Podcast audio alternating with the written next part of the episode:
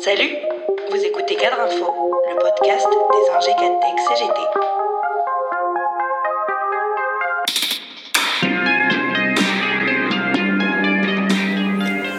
Alors que la France se déconfine progressivement et que sonne l'heure du retour au bureau, un baromètre de la santé psychologique des salariés français, réalisé en ligne du 30 avril au 10 mai par OpinionWay, montre une forte souffrance des salariés.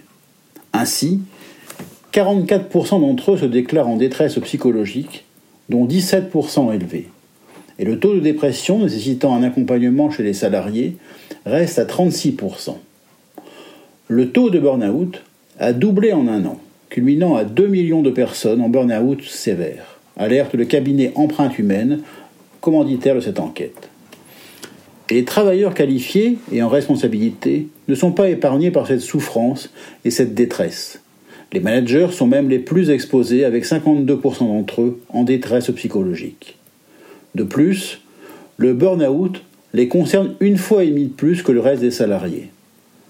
Chez les télétravailleurs, aussi le taux de détresse psychologique est élevé, puisque cela concerne 46% d'entre eux contre 40% de leurs collègues en présentiel.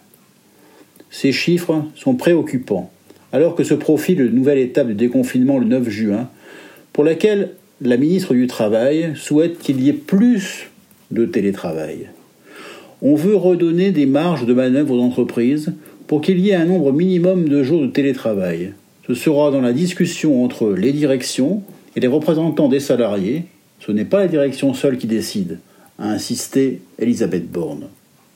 Une nouvelle fois, le gouvernement exhorte les interlocuteurs sociaux en les renvoyant à l'accord national interprofessionnel de 2020 que la CGT a refusé de signer, car il n'est ni prescriptif, ni normatif, et ainsi non contraignant pour les employeurs. Or, pour la CGT, un accord national interprofessionnel doit imposer des règles strictes, applicables dans toutes les entreprises.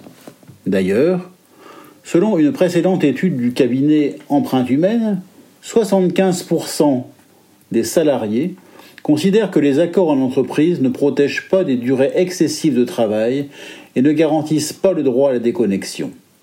Cet encadrement du télétravail et la conquête de nouveaux droits sont plus que jamais nécessaires, notamment parce qu'en dépit de la souffrance que l'étude réalisée par l'UGICT CGT au printemps 2020 avait mis en évidence, le télétravail expérimenté dans l'urgence, l'impréparation est souvent sur un mode dégradé est aussi un mode d'organisation largement apprécié.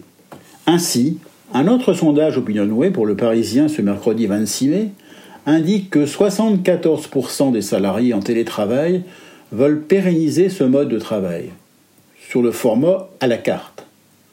Et un peu plus de la moitié des salariés interrogés appréhendent le retour à la normale, au bureau ou ailleurs même s'ils sont 60 et 70% à considérer que ce retour en présentiel est nécessaire autant pour la cohésion d'équipe que pour le relationnel.